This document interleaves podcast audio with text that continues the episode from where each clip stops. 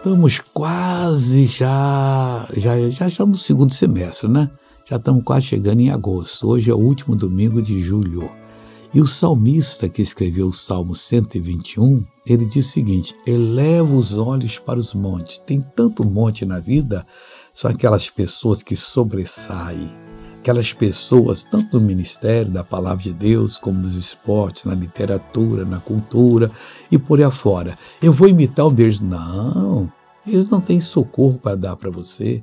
Você tem que levar o, os olhos para os montes e perguntar assim: de onde me virá o socorro? Pode olhar o sucesso dele. Ah, o meu socorro vem do Senhor que fez os céus e a terra. É isso que você tem que estar pronto para responder. Agora pode olhar, pode observar até dizer: é, nós tivemos um jogador muito bom, tivemos isso aqui bom, graças a Deus, né? Agora buscar socorro é só do Senhor, porque só Ele tem o socorro para a sua vida e vai lhe dar esse socorro. Agora vamos orar? Pai querido, oramos em nome de Jesus, segundo o que está escrito em tua palavra.